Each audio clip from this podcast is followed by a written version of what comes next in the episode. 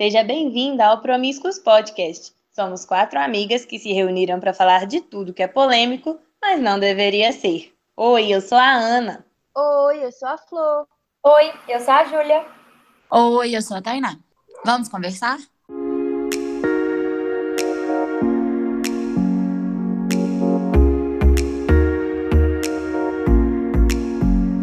Continuando com a série Lugar de Mulher, hoje vamos falar sobre um dos temas que dizem que não se discute, mas viemos provar que se discute sim, a política. E para enriquecer o nosso papo, contamos com a presença de duas mulheres incríveis e que estão inspirando muita gente. A candidata à Prefeitura de Divinópolis, Laís Soares, e a candidata à vereadora de Divinópolis, Lohana França. Obrigada por tirarem um tempinho na agenda tão corrida de vocês. Estamos muito felizes por recebê-las. Antes de começar nossa conversa, conte um pouquinho para a gente sobre vocês. Eu sou Laís, eu tenho 29 anos, eu sou nascida e criada aqui em Divinópolis, sempre estudei em escolas públicas e sou formada em relações internacionais. Então, eu sou de uma família trabalhadora, uma família de classe média, eh, não tenho parentes que são políticos, enfim, a minha motivação para entrar na política é muito baseada no propósito e eu quero contar para vocês um pouco mais sobre isso, por que que eu acabei vindo parar né, para essa situação de ser candidata a prefeita de Divinópolis. Tenho muitos gostos, é, sou uma pessoa que gosta de política, mas também gosta de cultura, de moda, de, de mil outras coisas de tecnologia. Então, acho que eu sou uma mulher bem, assim, eclética. Galera, tudo bem? Eu sou Lohana, eu sou professora, tenho 25 anos e esse ano estou enfrentando o desafio de peito aberto de ser candidata a vereadora em Divinópolis. Eu acho que antes da gente começar a falar um pouco sobre você, sobre a gente entender o papel hoje né, da mulher na política, a gente precisa contextualizar um pouquinho e, voltar lá em 1932, quando a gente teve né, essa permissão para votar, e a gente entender também que desde 2000 somos a maioria eleitoral no Brasil, né? As mulheres representam mais da metade do eleitorado brasileiro a primeira vez que a gente teve uma prefeita foi lá no Rio Grande do Norte, na cidade de Lages, que foi a Alzira Soriano, em 1928. E depois disso, só em 33 que a gente foi ter uma deputada federal, que a Alzira foi a primeira também na América Latina, depois veio a Carlota como deputada federal, que também foi a primeira da América Latina, e só em 2011 que a gente foi ter Dilma no poder como primeira presidente.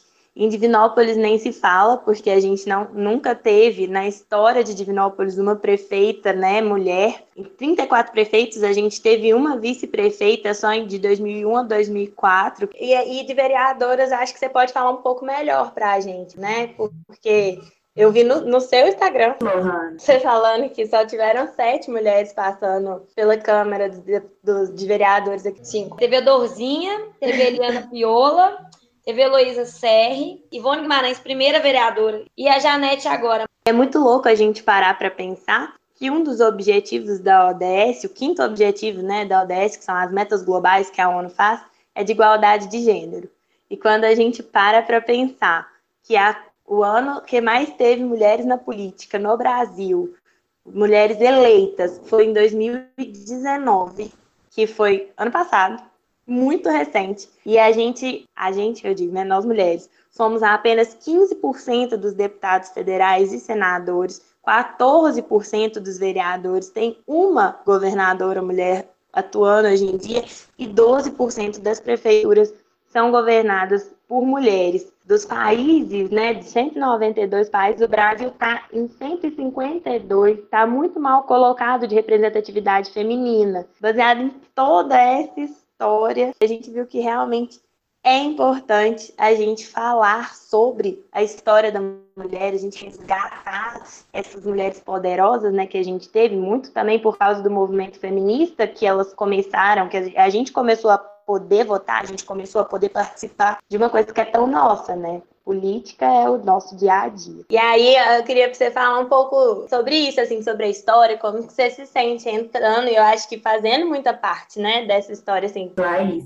Que legal, excelente apresentação que você fez.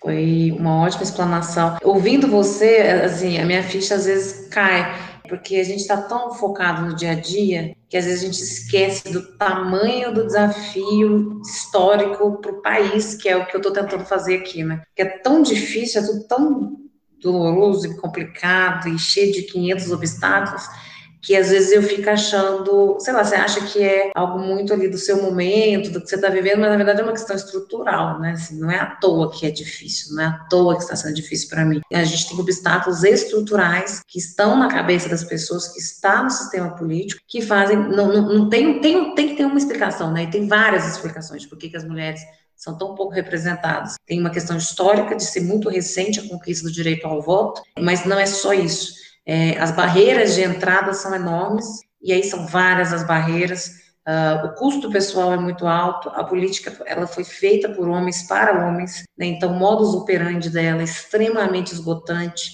é, é fisicamente exaustivo, forma como você tem que fazer uma campanha para você ser competitivo, você não dorme. Então, esse é um exemplo, né? Eu, eu falo disso com cuidado, porque às vezes alguém vai falar que eu estou sendo machista, não é isso. As barreiras de entrada são milhões de preconceito que você escuta, inclusive de mulheres na rua, que menosprezam, que falam, uh, que falam que, ah, mas você é tão nova, nossa. Eu não quero ficar falando das barreiras, porque eu quero que as mulheres que estão ouvindo queiram um dia ir para a política. Então, acho que é focar menos nas barreiras e falar mais da oportunidade e da esperança que a gente tem, que esses números mostram que o, o, campo está aberto, está livre. Ano passado a gente começou a virada, na verdade 2018, né, a gente começou a virar o jogo, e eu tenho muita fé que esse ano no Brasil inteiro a gente vai acelerar esse processo. Nunca se viu tantas mulheres candidatas, é histórico o número de mulheres candidatas. Na nossa cidade, nós temos três mulheres candidatas a prefeita e uma vice e, e, duas chapas com chapas puras de femininas, né, que é a minha e a outra do PT. Então assim, isso já é histórico, né? E o número de mulheres candidatas a vereadora aqui, sem saber o dado, eu tenho certeza que é o maior da história. Então a gente, vocês, nós somos essa gera, a geração que vai fazer essa revolução, para fazer essa mudança e que vai entrar para a história. Você ressaltou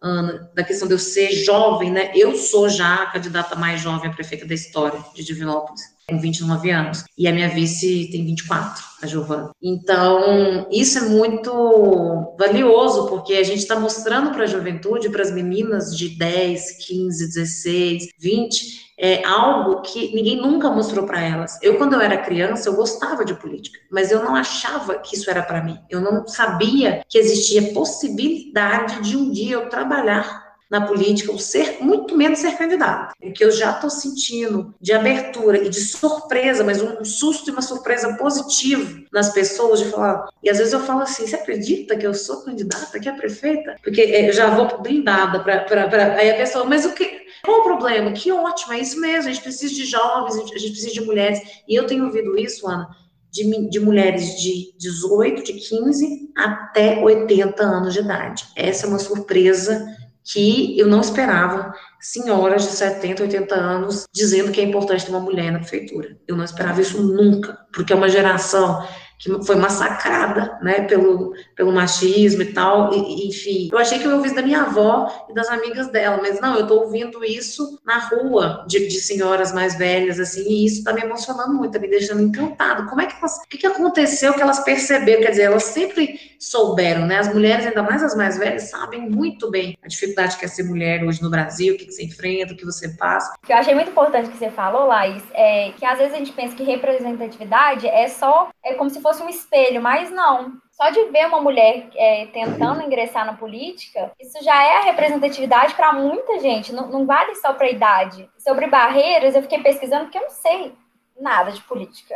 Para falar a verdade, foi quando a gente decidiu fazer esse tema que eu quis correr atrás, né, estudar, para eu estar mais preparada para poder falar. E aí você pensa no quesito barreiras, que agora é obrigatório ter 30% de mulheres para se candidatarem. Só que aí os partidos colocavam mulheres fantasmas. Ou seja, eles arrumam um jeito de limitar a presença da mulher. Uma luta histórica, recente, é, as mulheres terem conseguido aprovar no Congresso a bancada feminina os 30% do recurso do fundo para as mulheres, que antigamente era só as vagas. E quando você obriga o partido a dar dinheiro para as mulheres, a chance dele tentar investir nas mulheres, em querer encontrar boas candidatas, formar, inspirar, porque a mulher precisa ser formada para na política. A política é extremamente complexa e difícil. Ela fica maior. E eu tomei a decisão de usar esse recurso, porque é um direito e uma conquista. Mesmo Divinópolis sendo um ambiente hoje populista, onde se condena absolutamente qualquer uso de recurso público. Eu entendo a função desse dinheiro, as minhas barreiras de entrada são enormes e eu estou usando esse dinheiro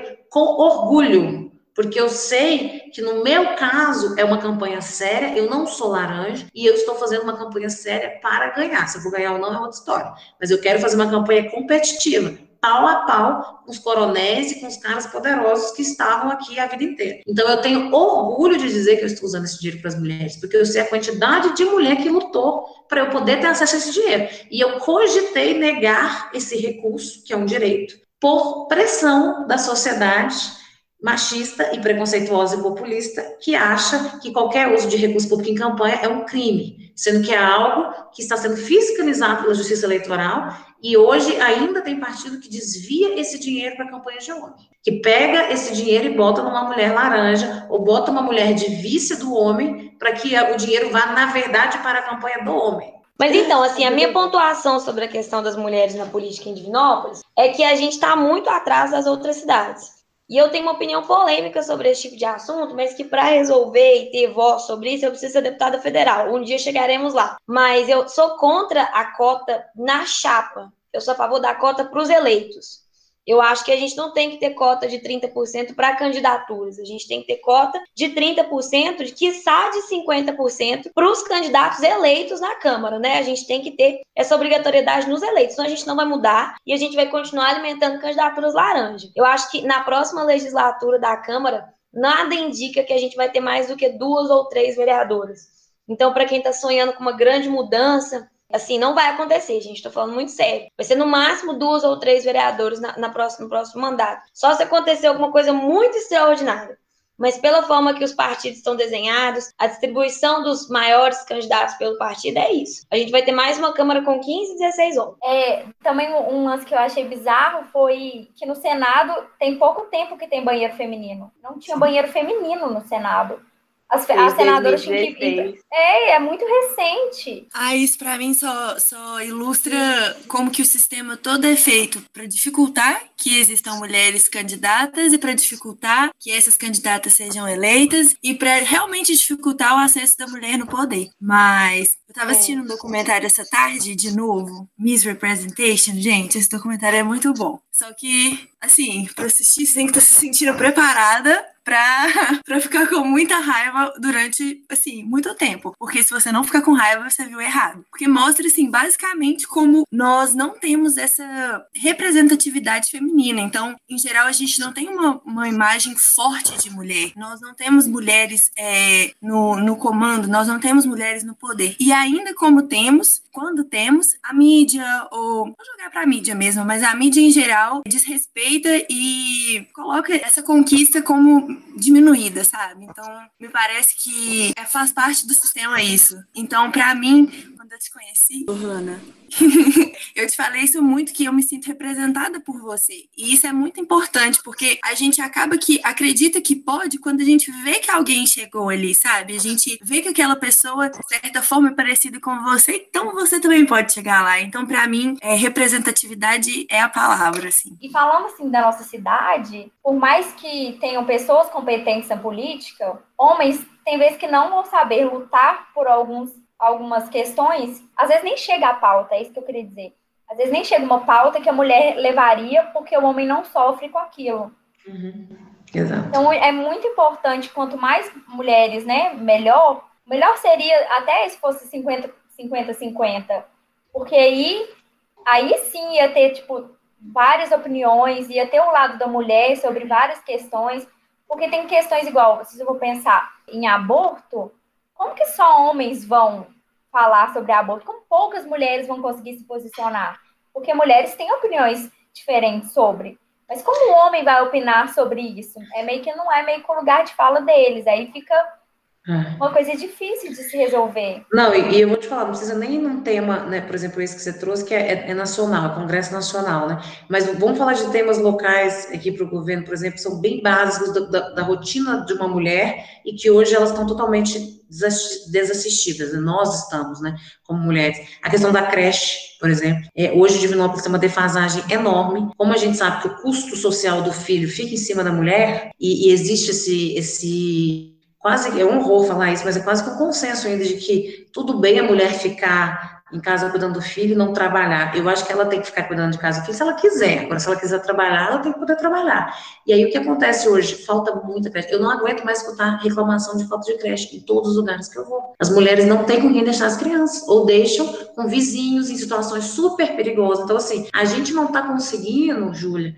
garantir o mínimo a mulheres que são mães. É, a mulher fica ali quatro meses de licença maternidade e essa criança tem um pai, ela não é filha só de uma mulher. Ela não é uma pauta só feminina, ela é uma pauta da sociedade, é o futuro da sociedade essa criança. E a gente não está olhando para isso. Então, assim, a falta de mulher na política, ela impacta, tem estudos que mostram que, por exemplo, prefeitas mulheres no Brasil, elas combatem mais é, questões, problemas sociais, como fome, elas fazem mais políticas sociais. As mulheres são mais humanas, são mais atentas às necessidades básicas do ser humano, elas atraem mais dinheiro para a prefeitura, elas têm mais capacidade de atrair recursos de fora para a prefeitura, e elas, a, a mortalidade infantil na média, se reduz mais com mulheres no poder do que com homens. Então, olha o nível do absurdo, do básico, né, é, que uma mulher faz diferença na política. Então, assim, não precisa nem chegar numa pauta é, como a questão do aborto, que, que, é muito polêmica e divide as pessoas. Vamos falar de questões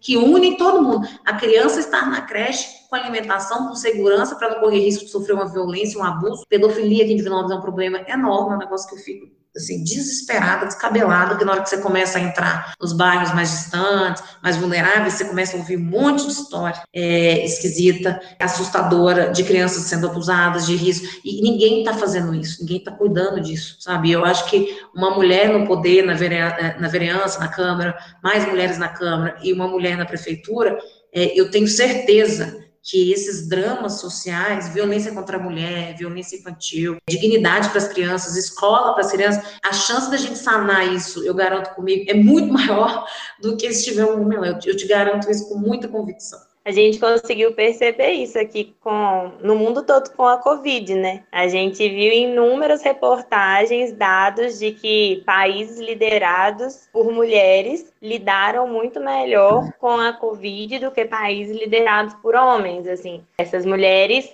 elas vieram para realmente proteger a população desse vírus que veio com tudo. Então, se, se uma mulher faz isso para o país, o que, é que ela não faz dentro de uma prefeitura, o que, é que ela não faz dentro de uma Câmara de Vereadores, de um Congresso, né? Realmente o papel é muito importante, muito fundamental. Existem algumas pesquisas que mostram que times mais diversos chegam a respostas melhores para soluções de problemas. Então, por exemplo, uma coisa assim, simples, se alguém do Texas tem um problema de segurança pública. Lá no Texas, você pode. Existe toda uma questão, né? De porte de arma, de legítima defesa para qualquer coisa. Então, a solução normalmente vai ser o quê? Não, compra uma arma e resolve. E aí, se você for para países em que existem outras formas de segurança pública, Todo mundo debochou muito do Marcelo Freixo quando ele falou sobre iluminação como estratégia de segurança pública, e hoje a gente sabe que é muito eficiente. Quando você vê está com pessoas que vivenciaram experiências diferentes, você tem soluções melhores para problemas que são complexos. E todos os problemas da administração pública são complexos. Então, assim, como é que você vai trabalhar a questão da, da segurança pública para mulheres se você não tem mulheres atuando nessa questão? Aí você vai achar que é só rodar uma patrulha na rua.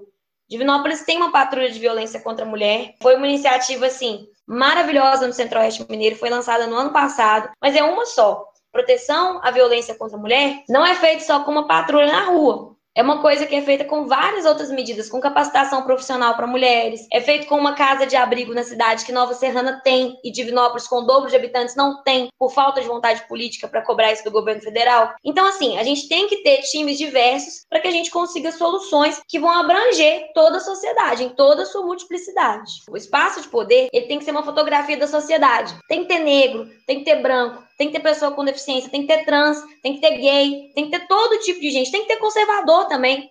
O problema é que hoje só tem conservador, branco, homem, mas tem que ter todo mundo sendo democrático, tem que ter todo mundo. Isso que eu ia comentar, tem que ser um retrato da sociedade. O, o, cenário político tem que ser um retrato da sociedade que ele representa. Então, se a gente está numa sociedade com maior parte de, de, de pessoas mulheres, não faz o menor sentido a gente ter apenas representantes homens, porque como? Como que uma pessoa que não conhece uma realidade consegue criar soluções para aquela realidade se ele nem conhece o problema, sabe? Os problemas e situações inerentes àquilo. Então, realmente, volta para mim. Essa palavra não sai da minha cabeça. Representatividade. De onde surgiu o seu interesse para começar a estudar política? O que te fez começar a se preocupar sobre esse assunto? O que te deu assim um estralo para você falar, não, vou me candidatar agora? Como eu falei, quando eu era criança, eu lembro quando eu tinha uns 10 anos de idade, eu gostava de ver horário político. E eu queria escolher em quem minha mãe ia votar. Eu era louca para fazer 16 anos para poder votar. Gente, é um negócio inexplicável. Eu tinha isso, e assim, minha mãe e meu pai não me incentivavam a gostar de política, não, eles não gostavam de política, e eu tinha isso. Depois eu descobri, eu acho que isso é genético, porque eu puxei isso do meu avô. Eu descobri que eu tenho um avô que foi mega militante político no passado, eu descobri isso só hoje. E aí, eu, quando eu era criança, gostava, Aí eu fui seguir a minha vida, minha carreira. Eu sempre fui muito sonhadora, muito idealista. Então, quando eu decidi fazer relações internacionais, a faculdade que eu fiz, eu queria ser diplomata, embaixadora, para ajudar o Brasil a construir a paz mundial, para melhorar o nosso país, para defender o nosso. Então, eu já tinha essa coisa é, política, idealista, mas eu não sabia que isso era política. Eu achava que isso era outra coisa, sabe? E aí eu fui fazendo a minha carreira e trabalhei numa fundação, numa ONG, com educação pública, com gestão, e aí foi nesse espaço, nesse universo, que eu entendi, eu não entendia nada de política, nada de gestão pública, eu entendi que existia mesmo o governo, que na faculdade eu estudei isso no papel, igual quem faz direito estuda lá a teoria do Estado e tal.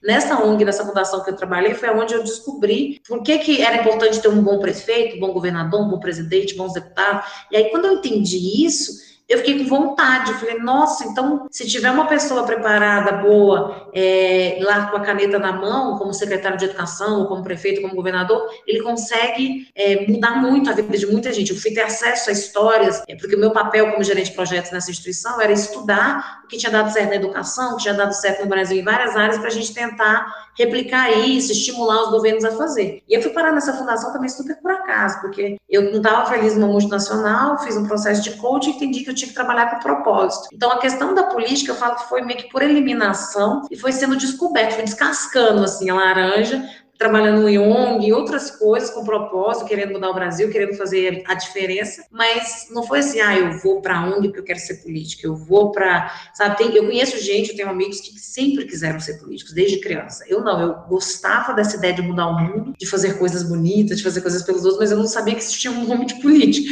Eu fui descobrir depois de velha, assim, com 25 anos, 26 anos. E aí, nas eleições de 2016, eu lembro que eu estava nessa ONG, eu estava com um amigo meu, ele começou a brincar comigo. Nossa, mas imagina imagina se você virasse prefeito da sua cidade. Ele fez um santinho e tal, e falou, olha só, imagina tudo que você poderia fazer pelo, pelo Divinópolis e tal, isso eu estava morando em São Paulo na época. E aí eu falei, nossa, Henrique, não é uma ideia ruim não, hein? É, e aí eu comecei a pensar, nossa, imagina, porque quando eu estava na ONG, eu conheci um secretário de educação, que tinha sido secretário de educação do Rio, Risoli, tinha feito uma coisa linda na educação no Rio, tinha melhorado muito o IDEP e tal. Eu fiquei fascinada com aquilo. Eu fiquei pensando, nossa, um dia eu quero ser secretária de educação, de algum governo, ou do, do, de, do estado de Minas, ou de algum município. E aí, quando o Henrique falou esse negócio de virar prefeita, ele falou que aí você consegue fazer o que o Risoli fez na educação, você consegue fazer em todas as áreas, você pode fazer na saúde, no desenvolvimento. Aí foi, foi esse o, o tique que deu na minha cabeça assim, que deu estalo, sabe? E aí eu comecei a alimentar isso. É, a sementinha foi plantada e fui alimentando, e eu tinha medo, eu ficava resistente, eu, enfim, eu tinha preconceito com a política, então eu queria, mas não queria, um negócio louco. E aí, quando eu fui trabalhar com a Tabata, que também foi uma coisa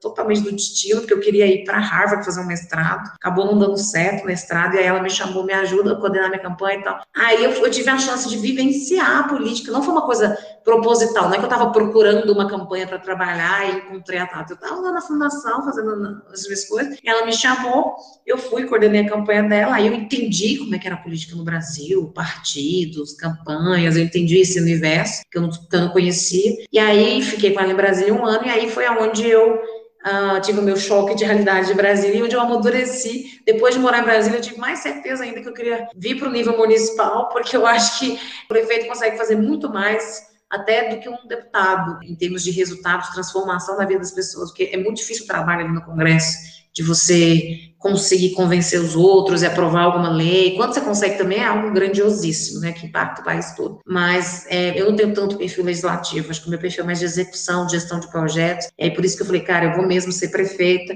Então, nasceu em 2016, foi sendo amadurecido é, aos poucos, e eu, de fato, tomei essa decisão no meio do ano passado, falei, realmente, eu vou começar uma transição para arrumar alguém para ficar no meu lugar, eu vou voltar para a cidade, porque eu quero ajudar a cidade, porque eu quero é, fazer algo diferente, algo bonito, como eu vi gente fazendo isso em outros lugares do Brasil, dá para fazer, e eu quero tentar fazer na minha cidade, porque para mim só faz sentido se for na minha cidade. Eu sempre gostei muito de política, e graças a Deus eu, eu tive o privilégio de crescer numa família que nunca existiu esse negócio de política, não se discute. Até eu acho que a minha família tem muito artista, minha família tem, tem fotógrafo, tem professor, então assim, é, foi um tem advogado, que apesar de ser mais uma coisa mais formal, também está no ambiente das humanas, né? Então a discussão sempre foi marcante na minha vida familiar política. E lá na minha família tem gente de todos os espectros ideológicos, mas a discussão sempre foi muito saudável. E eu cresci com esse assunto sempre na minha cabeça. Então assim, eleição do Lula em 2002, a gente assistia tudo, todos os discursos, todos os debates. Eu tinha sete anos, eu lembro de tudo. Então assim, é, as opiniões contrárias, todo mundo, uma parte da família com muito medo do Brasil virar comunista, outra parte falando assim, que beleza, vai virar comunista mesmo. Então era um negócio assim. E eu cresci nesse ambiente que eu acho muito fértil. Só que aí a minha infância ficou dividida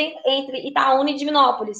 Eu estava morando em Divinópolis, meus pais se separaram. A minha mãe, até por uma questão de dois filhos pequenos, era mais fácil ficar perto da família. Foi, voltou para Itaúna, que é a cidade natal dela. E lá eu, eu passei o final da minha infância e início da adolescência. E aí eu tinha lembranças muito boas de Divinópolis e quis voltar para cá. E eu lembrava que eu tinha sido muito feliz aqui, criança. E eu passei na UFMG e passei na UFSJ. Decidi vir para cá por causa dessas lembranças mesmo. E aí eu vim para Divinópolis em 2015. Aí 2016 eu já queria me candidatar. Só que eu acho que a gente tem que ter humildade na vida, sabe? E, e eu, eu, se me der uma coisa que eu sei, é o tamanho da minha perna. E eu falei assim, gente, eu não sou ninguém em Divinópolis para me candidatar. Eu não tenho participação social, eu não sou um membro efetivo da comunidade, eu não represento nada, eu não represento luta nenhuma. E por mais que eu veja muito valor em ser filho da própria vontade, e hoje eu me considero uma filha da própria vontade, porque essa pré-campanha e hoje essa campanha nasceram primeiro da minha vontade, depois de um monte de voluntários se juntaram, eu não podia fingir uma trajetória que eu não tinha. E aí eu peguei e falei assim: bom, se eu candidatar agora, vai ser muito ruim eu vou ter cinco votos. O que, que eu vou fazer? Eu vou fazer meu nome. E aí eu não candidatei. Mas aí eu já participava muito ativamente das discussões e tal, não sei o quê. 2015 foi aprovado o plano decenal de educação aqui na cidade, eu estava assistindo as discussões. A coisa foi muito pro lado da ideologia de gênero, era aquela época que só se falava disso, bispo entrando no meio da discussão, um plano maravilhoso sendo reduzido a estão querendo ensinar a menina a trocar de sexo na escola. Aquilo me revoltava horrores, mas enfim. Aí eu comecei a participar mais das coisas. Eu participava do Rotaract, que é um grupo de liderança jovem do Rotary lá em Itaúna. Voltei a participar aqui e comecei a me envolver. Só que aí eu fui para o intercâmbio. Passei no intercâmbio de uma universidade belga e esqueci um pouco isso em 2017. E aí lá eu me envolvi com coletivos feministas, me envolvi com um monte de coisa que eu ainda não tinha me envolvido tanto no Brasil. E voltou tudo muito forte. Voltei para o Brasil, assim, determinada mesmo a fazer mais a diferença e continuar no voluntariado. Até que eu conheci um grande amigo, que é o João Paulo, que foi quem falou assim: por que você não candidata? E isso me trouxe de volta aquele, aquela vontade. E aí eu fui conversar com a minha família, apareceu uma carta que eu escrevi quando eu era criança. Tinha postado essa carta em 2015, não lembrava. Eu lia muito Turma da Mônica e a, a Mônica enfrentava os planos infalíveis do Cebolinha, né? Eu tinha escrito um plano infalível em como descrevendo como eu ia ser presidente do Brasil, cientista e cantora. Aí, muito bom, né? Mil e uma. Duvido que vocês já tiveram uma presidente com todas as qualidades. Ainda não. Talvez estejamos Aí, precisando exatamente é, de todas essas quando qualidades. Quando ficar ruim, eu faço um show. aí foi muito bom, assim, sabe? E aí a minha família abraçou. E eu já tinha construído uma, um, um pouquinho de trajetória. Eu falei, bom, agora vamos fazer. E foi juntando, e aí foi juntando um monte de gente. No início, essa, esse projeto de candidatura era uma piada, ninguém me levava a sério, só eu e o João Paulo. Eu acho que ter coragem fala muito disso, né? De saber o sonho que fala no seu coração. E foi juntando um monte de gente. Quando eu vi, a gente já tinha um grupo de voluntários grande e ainda faltava um ano para eleição. Laís, você pode explicar para a gente, então, o que que faz um prefeito ou uma prefeita? Um prefeito ou uma prefeita ele ocupa um cargo máximo do executivo. Então, ele tem que tomar várias decisões de planejamento, de estratégia, para condução da cidade. O poder do executivo, do prefeito, ele é equilibrado pelo legislativo. Então, tem gente que acha que o prefeito chefe senta na cadeira e pode fazer o que ele quiser. Não. Tem várias coisas que ele precisa mandar para o legislativo aprovar. Mas é ele que direciona, né, tem um orçamento lá do município, ele faz a proposta para a Câmara, né, para o legislativo, dizendo: olha, o orçamento é tanto, eu gostaria de gastar tanto na educação, tanto na saúde, quero fazer isso e isso pela educação, isso e isso pela saúde. Em geral, o legislativo aprova, ele consegue executar isso. Então, ele é como se fosse, com todas as suas diferenças entre setor público e privado, é como se ele fosse um executivo de alto, né, um presidente de uma empresa, que define as grandes decisões estratégicas da empresa, junto com o seu conselho, que tem voto e veto, que é a Câmara né, uh, Legislativa, e o prefeito ele tem o papel de ouvir a população, e a, e a, Câmara ajuda ele muito com isso, né, de ouvir a população, para conseguir atender e priorizar. Então, um dos maiores papéis do prefeito, na minha visão, é, priorizar o que mais é doloroso para a população, gerenciar esse recurso, gerenciar a sua equipe, os seus secretários, os seus, as pessoas que estão ali na prefeitura, para conduzir a cidade para um caminho. Então, ele precisa definir qual que é esse caminho, por isso que hoje o Tribunal Superior Eleitoral, ele obriga que quando você é candidato a prefeito, você tem que apresentar um plano de governo, você tem que mostrar como você quer governar, qual o caminho, quais são suas prioridades,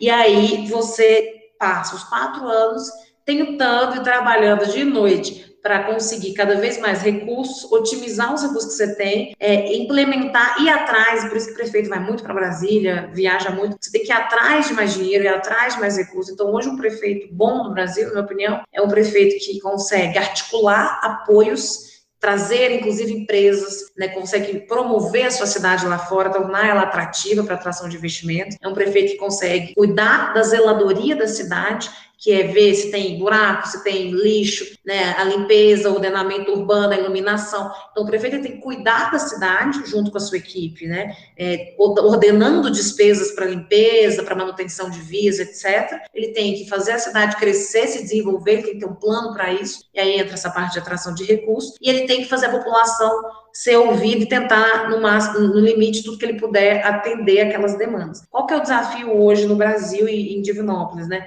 Hoje a gente não tem um prefeito que faz essa articulação bem feita, que, né, que promove a cidade, a gente não tem alguém que faz direito à gestão, e não é uma realidade só de Divinópolis, é da maioria dos municípios, que faz bem feita essa gestão para garantir que o dinheiro público arrecadado está sendo bem, está sendo bem gasto, né, com, com, sendo gasto onde deveria, e também que não ouve bem a população. Então, você tem, é, fica um descasamento total do seu, da sua função ali. Conta para nós qual que é o papel de uma vereadora. Muita gente não sabe disso, né? Aí tem gente acreditando em vereador que vai construir CMEI. Não tem como. O principal papel de um vereador, gente, é fiscalizar o prefeito e propor leis. Por que, que eu falei primeiro fiscalizar o prefeito? Porque a gente não precisa de muito mais de lei, não, sabe? Sinceramente, não precisa. Inclusive, a gente precisava até de um revogaço que é uma revisão completa das nossas leis, tirar a lei inútil. Divinópolis tinha até lei falando que não, não podia carregar galinha debaixo do braço, pra vocês terem noção. A gente precisa mais de um revogaço do que de novas leis. Só que algumas leis, de fato, precisam ser feitas. Então, por exemplo, a gente precisa de uma lei mais firme de proteção para as nossas nascentes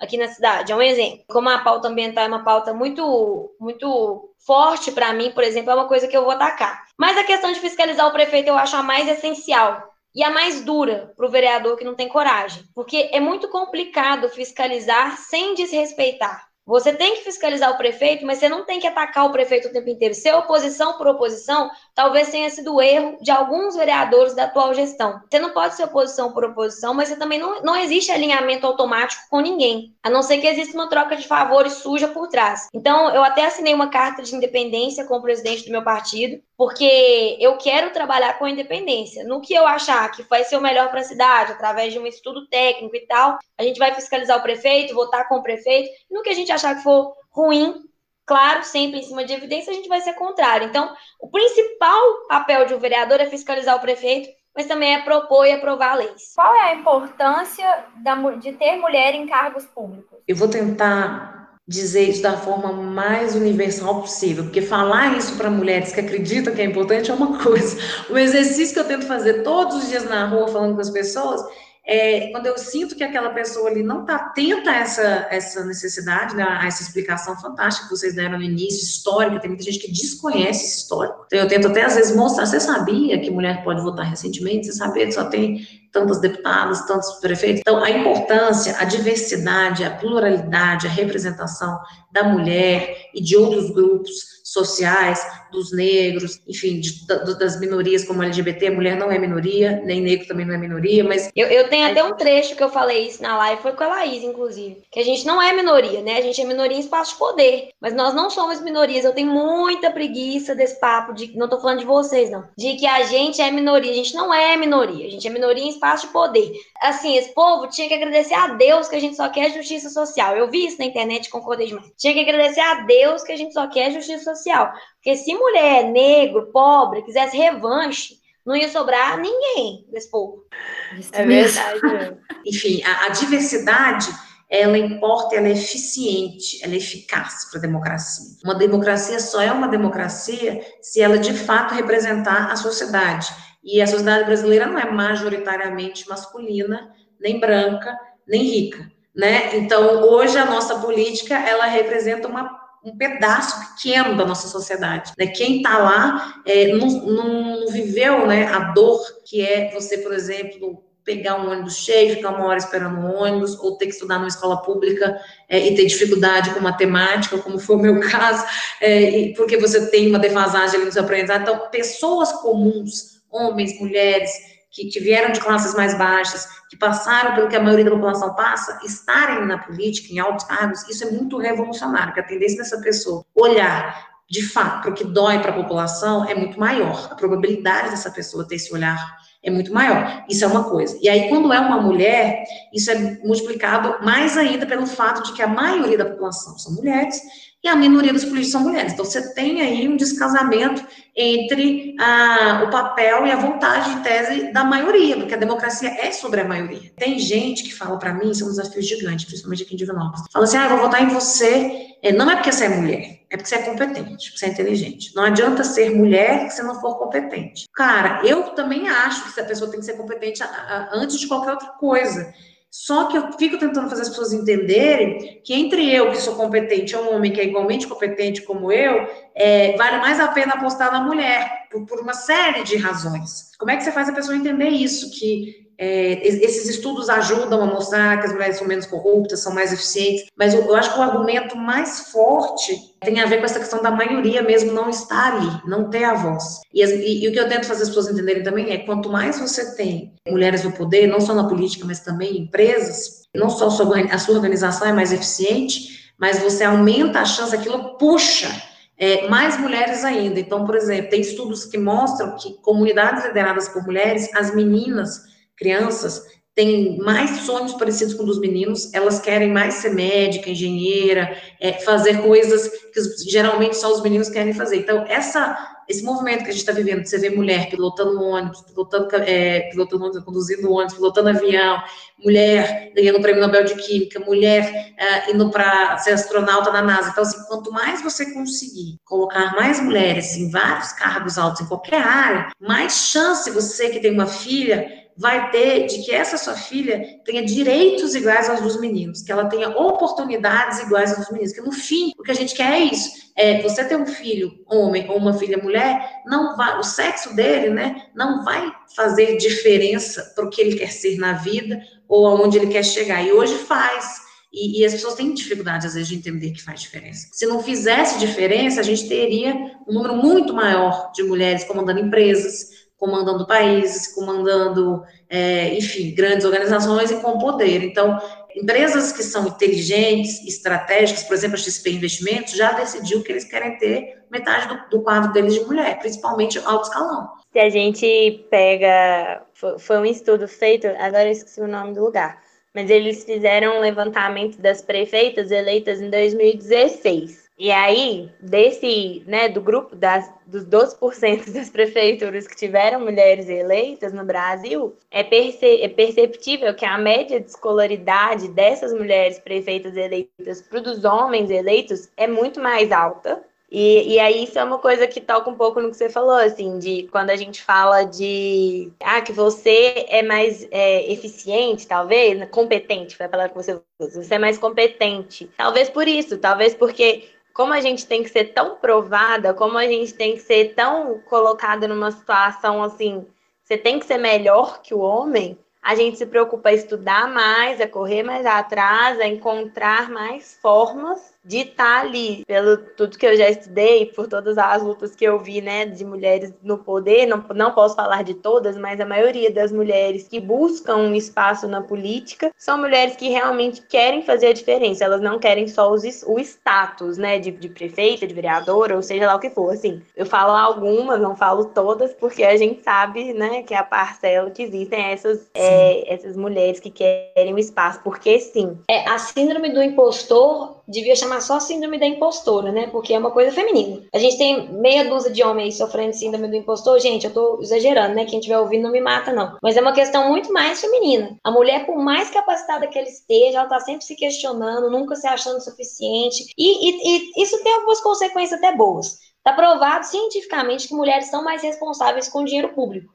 Está provado. Por quê? Porque a gente checa, checa de novo, faz a licitação dez vezes, confere, olha tudo. A gente tem muita responsabilidade com o dinheiro público. Isso não quer dizer que homem é desonesto, quer dizer que mulher é mais detalhista mais observadora. Então, isso de novo tem a ver com a nossa característica na evolução. Falar isso não é uma questão machista. Eu, eu acho que a gente tem que pensar muito sério nesse negócio de que, de que as mulheres são mais responsáveis com o dinheiro público e que a gente sempre se questione e tenta fazer a coisa da, da melhor forma possível. Então, isso faz com que essa síndrome de impostora, por exemplo, faz com que a gente ache que a gente nunca é capaz de ocupar aquele cargo. É, eu estou sempre estudando, a pauta ambiental é uma novidade na minha vida, entrou esse ano. Educação faz parte da minha vida há quatro anos, que é o tempo que eu tenho de sala de aula. Três anos, na verdade. Então, assim, o tanto que eu estudo pauta ambiental para cada post que eu vou fazer, não tem condição, sabe? Eu não sei se um homem faria o mesmo estudo. Fico pensando na questão de, será que vale mesmo ter mulheres, a gente ser número? Eu sei que ser número impacta, porque faz com que mulheres mais novas tenham essa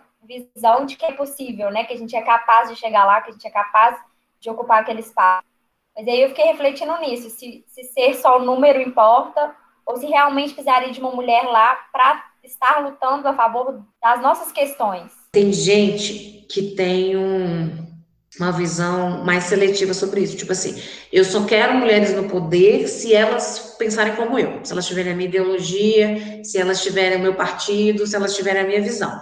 É, e eu sou contra isso, porque hoje a política masculina você tem homens com todas as ideologias e visões e partidos é, e, e, e, contribuições diferentes e, e, diferenças, né? Então, assim, meu sonho era que as mulheres, principalmente as mais conscientes, né, da importância de, de, ter mulheres no poder, soubessem separar isso, né, e tivessem essa diferenciação. Eu, lá no Congresso, conheci toda a bancada feminina. Tinha algumas mulheres lá que eu não super me inspirava nelas, talvez eu nem votaria nelas, mas eu fiquei feliz delas estarem lá. Entendeu? Eu ainda acho que é melhor elas estarem lá do que elas não estarem, porque elas representam uma parte de uma, uma, parcela das mulheres que pensam daquela forma como elas. Então, ter essa capacidade de de ter essa visão madura né, da representatividade feminina, porque eu tenho certeza, tem muita mulher que fala assim, ah, Laís não me representa porque ela é, tem essa visão, porque não sei o quê. E assim, eu, eu não acho que a mulher tem que ter a pretensão de representar ipsis lite 100% a outra mulher, né? Assim, é óbvio que eu não estou dizendo que, ah, só porque é mulher, então a, a, mulher tem que votar na mulher, mesmo que ela não concorda com nada, não é isso. Mas eu estou dizendo que é o seguinte, é, a resistência e a barreira tão grande para a gente, o preconceito é tão grande, o machismo é tão grande, a dificuldade de entrar é tão grande, e eu acho que só descobre isso quem tenta, sabe, entrar para política. É, só descobre isso quem vive ali na rotina, é, na prática, as pessoas. É, tem hora que é até humilhante, assim, o jeito que as pessoas falam com você. Tem gente que ri. Uma vez eu falei que eu era candidata a prefeita para o cara aqui, ele caiu na gargalhada, de tanto que ele achou um absurdo o tanto que ele achou ridículo, tipo, uma mulher de 29 anos ser candidata a prefeito. Então, assim, o nível, eu fiquei, eu não sabia o que eu falava cara, eu fiquei, tipo assim, eu não consegui nem, sabe, tipo, fingir que eu tava rindo também e tal, da piada, porque foi tão. Já aconteceu de eu falar e da pessoa me olhar assim de cima e embaixo. Então, é um negócio tão grande que eu acho que as mulheres precisavam ter um pouco mais de, de sororidade, de compaixão umas com as outras, de entender que, assim, tudo bem, eu posso até não votar em você, ou você não me representa 100%, mas eu reconheço o seu esforço é, e reconheço a sua luta de tentar é, chegar no poder, sabe? Eu acho que falta um pouco isso.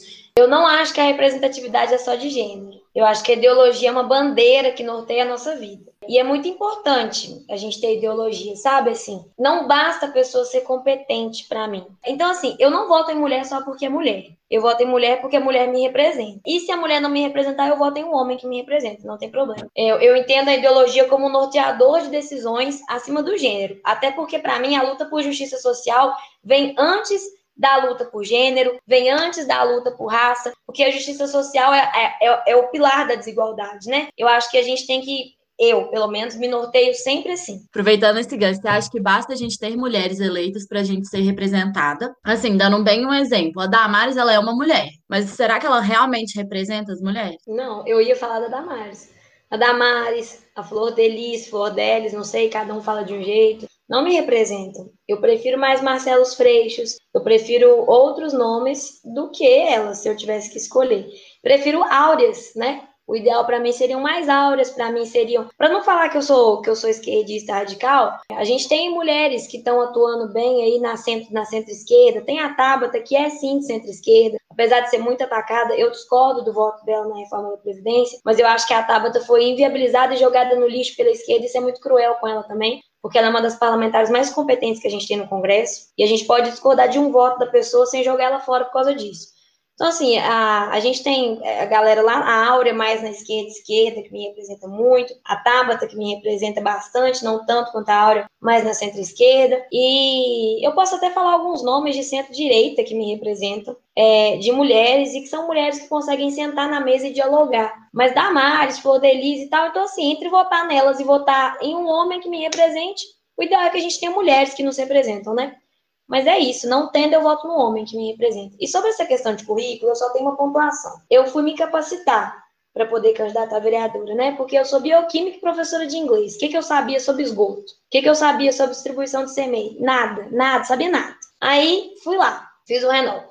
Aprendi pra caramba, fiz um TCC, estudei muito, fiz um monte de prova, não é moleza. E aí o que, que aconteceu? Eu vi a importância da qualificação, mas eu queria lembrar que o Lula é metalúrgico. Eu acho assim que a gente tem que entender que, que a coisa tem nuances. Não é preto e branco, não. Tem tons de cinza. E eu não tô falando que tem tons de cinza pro lado que eu gosto, não.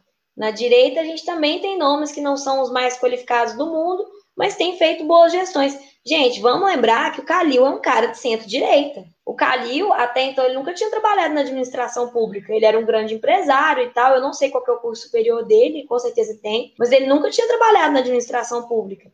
Ele nunca trabalhou no gabinete de deputado nenhum, ele, até onde eu saiba, né? Posso estar cometendo algum erro. Mas, então, assim, eu acho que tem tons de cinza, devem ser observados. Já me perguntaram se eu sou a favor de só quem tem curso superior poder candidatar. Eu acho isso muito elitista. Então, só rico vai fazer parte do espaço de poder, porque curso superior é um espaço de privilégio. Então, eu acho que a gente tem que, tem que ter um nível de sensatez, sabe? Nessa, nessa questão. Eu acho que é para a gente ser representado, a gente tem que procurar pessoas que compactuam com a nossa visão de mundo. Agora, sinceramente, eu prefiro uh, ver mais mulheres lá que não me representam 100%, e aí eu acho que é um desafio da polarização no Brasil. Porque hoje eu tenho uma capacidade de olhar para o político, qualquer político, de qualquer partido, de qualquer ideologia, e procurar alguma coisa boa nele olhar e assim, não, deixa eu ver se ele tem algum projeto legal que eu concordo. Se ele já defendeu alguma coisa de educação, se ele já defendeu alguma coisa é, que eu acho que é importante para os trabalhadores ou para a economia. E eu costumo achar, assim, quando eu faço esse esforço. É um, é um esforço republicano e democrático que ninguém hoje está fazendo, ou que poucas pessoas estão fazendo hoje. Hoje em dia é uma coisa doentia. E às vezes eu falo, meu Deus, como é que eu tenho coragem de ser candidato e de entrar na política nesse momento no Brasil? Que é um momento praticamente onde política virou virou religião, virou seita,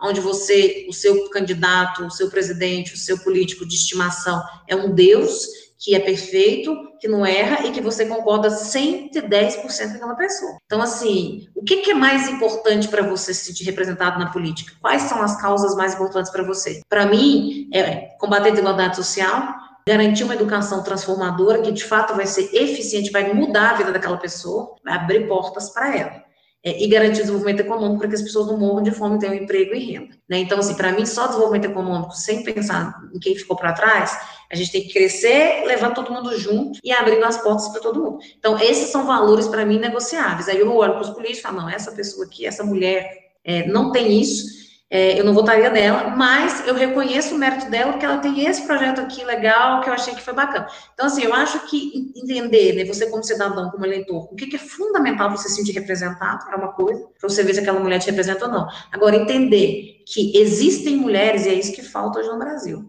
É, sei lá, vou pegar a Joyce Hasselman, que é deputada por São Paulo, que é uma mulher super polêmica e tal. Eu não votaria na Joyce, mas eu entendo é, que tem mulheres que se sentem super representadas por ela, e eu não posso eliminar isso, porque eu não concordo, porque eu, senão eu seria autoritária, eu seria qualquer coisa, menos democrata, entendeu? Então, é, respeitar a Joyce e entender que tem o seu valor, ela está lá disputando a prefeitura de São Paulo, mesmo é, se eu fosse de São Paulo, não votasse nela para prefeito, isso tem um valor. É uma mulher que está ali brigando é, e tentando a sua voz mesmo que ela não me represente 100%. E tem muito preconceito. Um dia eu encontrei a Joyce no congresso e falei, cara, eu quero conversar com essa mulher. Eu quero entender o que, que passa na cabeça dela. Eu tinha um preconceito com ela. Depois que eu conversei com ela, eu vi que ela vive vários dilemas e várias dores muito parecidas com os que eu vivo. Depois que ela sofreu lá um ataque lá de fake news e foi esculachada nacionalmente lá, é, ela até ficou muito mais moderada. Eu vi ela participando, ela negava que existia machismo na política no início do ano. Depois eu vi ela participando de debates falando da dificuldade de ser mulher na política. Olha que amadurecimento, né? Então, assim, as pessoas estão em constante evolução, em constante aprendizado. E a gente tem que estar tá tentando acompanhar isso, com o coração aberto para isso. Meu sonho é um dia o Brasil chegar nesse nível. Acho que não vou estar tá vivo para ver isso, não, mas é, é o que eu tento fazer, plantar na política, essa moderação, esse respeito pelo diferente, essa vontade de entender o ser humano, de dialogar e de respeitar, mesmo quem é, acredita em coisas diferentes que você. Quando Dilma foi presidenta, a gente só via xingamentos muito pejorativos e muito relacionados mais a ela ser mulher. Então, assim, era vagabunda, era piranha, era, era tudo relacionado a sexo e ao gênero dela. É, nunca era de competência, nunca era porque ela não, não tinha estudo ou o que ela fez foi ruim por isso. Era sempre ruim por ela ser um tipo X de pessoa, né? Por ela ser uma mulher tal coisa. A Dilma era estuprada toda vez que a gasolina era colocada no carro, porque o preço da gasolina estava alto e etc. Hoje a gente vive uma situação, eu não vou falar semelhante, porque eu acho que é pior do que a gente viveu quando a Dilma foi golpeada.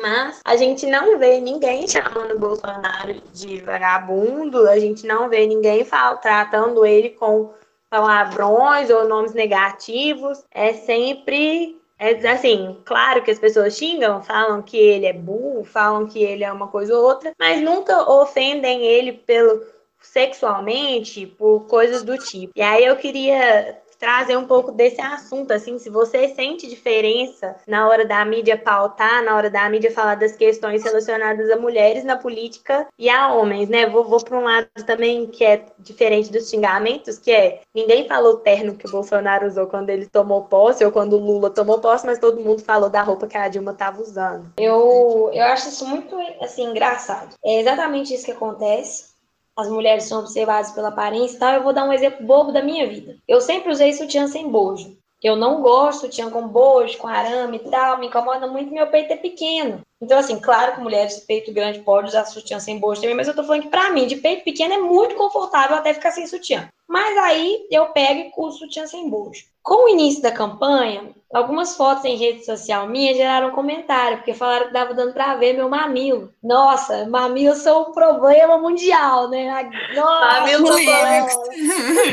Meu Jesus, mamilo! Aí, aí eu tô usando sutiã de bojo agora. Aí, assim, é um exemplo de uma situação que eu já passei, sabe? É, de comentarem do meu mamilo em blusa. Eu tô ali tênis, calça jeans e camiseta todo dia. Eu sou assim, né? Todo mundo sabe que eu sou assim. Então, eu sou assim em sala de aula, eu sou assim na faculdade, sou assim onde me encontrarem. Então, eu acho que o meu visual não chama muita atenção, mas aí aparece um mamilo na blusa. É o suficiente para ser comentado. E pelo lado positivo também, eu nunca apareço maquiada. Aí esses dias eu fiz uma live de batom vermelho, que no dia eu tava me achando maravilhosa. Falei assim, nossa, eu vou coroar com esse batom vermelho. E aí gerou muitos comentários, todo mundo. Foi no dia do adesivaço até. Todo mundo respondeu stories que eu tava linda de batom vermelho. Então, pelo lado bom também, eu fui pro adesivaço me sentindo a rainha, né? Mas não gera esse tipo de observação, né? Se o cara faz a barba, a barba tá muito bem feita, muito bonita, ninguém, o Will tá de barba feita, perfeita, cheia, ninguém fala nada, né? Mas enfim, eu acho que a gente tem que combater esse tipo de coisa mesmo. E é, eu ainda sou pequena na política, né? Não passei por tantas experiências para as pessoas poderem comentar sobre o meu look. Eu não estive em tantos eventos importantes, na verdade, estive em muito poucos. Então, acho que isso vai vir mais com o tempo, mas essas são experiências que eu já vivi. A mulher não é levada a sério como homem, isso é um fato, tá? Em todos os ambientes.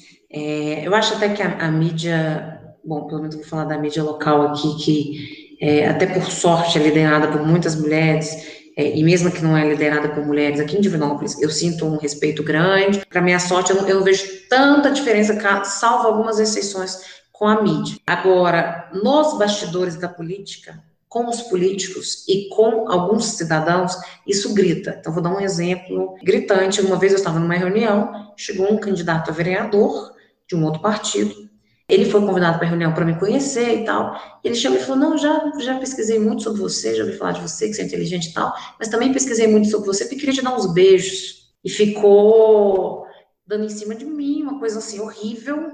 É, o homem acha né, que a mulher ela é muito sexualizada e muito vista como objeto, então, assim, é muito, é muito tranquilo é, falar que é linda. É, hoje mesmo aconteceu isso, uh, um funcionário mandou assim, é, linda, não sei o quê. Eu falei, gente, vocês podem avisar para ele que não é porque eu sou mulher que ele pode me chamar de linda, que ele tem que me respeitar como chefe, e que eu não quero que ele me chame de linda. Quem pode me chamar de linda são os meus amigos e, e qualquer pessoa que tem intimidade comigo, mas ninguém que trabalha para mim está autorizado a me chamar de linda. Então, assim, do cara que chega para reunião dando em cima de você, do outro que subestima a sua inteligência, isso é o que mais acontece, porque você é mulher. Inclusive, esse que deu em cima de mim falou que mulher é, bonita é vista como burra, que eu não tinha chance de ser eleita prefeita porque eu era uma mulher bonita. E mulher bonita não é vista como inteligente. As pessoas não acreditam que uma mulher bonita pode ser inteligente. Falei, ele falou isso para mim. Então, assim, aí tem outros políticos que você vai fazer reunião que o cara. Ele entrega, é até bom, porque eles entregam o jogo, então eles acham que você é burra eles assumem que você é burro, então eles falam as coisas, eles, eles acham que podem te manipular. É, é, ridículo, assim, é patético. Se as pessoas soubessem né, o que eu penso delas, principalmente os homens da política dessa cidade, coitados, assim, eu acho que eles estariam chorando, deprimidos. Eu, eu, eu não vou falar porque eu sou política, eu sei sobreviver no meio. Se eu for falar e brigar com cada escrotice e machismo que eu escuto, é, eu já teria muitos inimigos. Então eu vou guardando, mas eu anoto quem fez o que, quem falou o que e tal, na hora certa, quem sabe, eu não solto, né? É, e num dia, teve um dia um cara, ai não, eu queria saber se você tem namorado, porque eu fiquei afim de você, é, se você tiver namorado, você me desculpa. Ué, só se eu tiver namorado que eu posso te dar um fora? Se eu não tiver e não te quiser, eu não posso não te dar um fora, não? Tipo assim, onde você arrumou isso? Ou você tem dono, ou se você não tem dono, obviamente você pode ser daquele homem. Eu, muita gente acha que eu sou lésbica, né?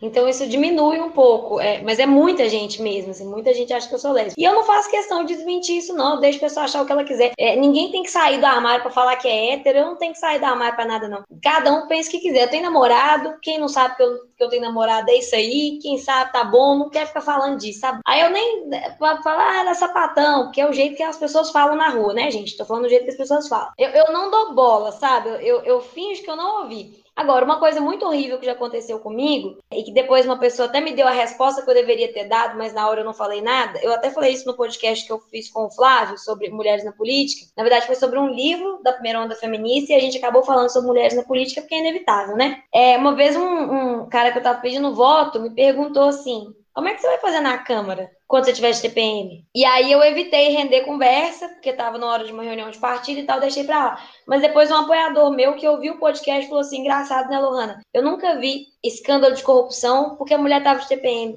Nunca vi obra pública atrasada porque a mulher estava de TPM. Eu tinha que ter pensado nisso na hora, mas não pensei, vou falar. Ah, você, você podia falar muitas coisas, né? Você podia falar assim, olha, eu vou estar tá fazendo um papel melhor do que muito que tá lá sentindo é. dor, inclusive. É, pois é, querendo matar as pessoas. É. Ah, você vai ver se eu não vou Vai resolver o problema na base do ódio.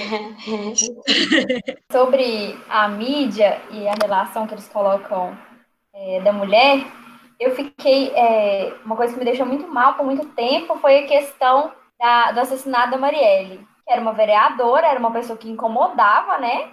Não a gente, incomodava os políticos que estavam lá. E não é um caso que foi, tipo assim, levado tão a sério. De, tipo, o nosso presidente brincar com a rua que foi, né? Com a placa da rua que levou o nome dela. A mulher, ela perde credibilidade por cada situação. Olha, a mulher foi assassinada, ela fazia um papel lindo, e aí virou motivo de zoação de vários outros, outros aspectos. Não, E aí você tem que entender a, a outras questões por trás, né? O fato dela ser uma mulher negra, de ser uma mulher LGBT, de ser uma mulher da periferia. Então, assim, ela tem todas as características que hoje o Brasil mais é, preconceituoso e cruel repudia, né?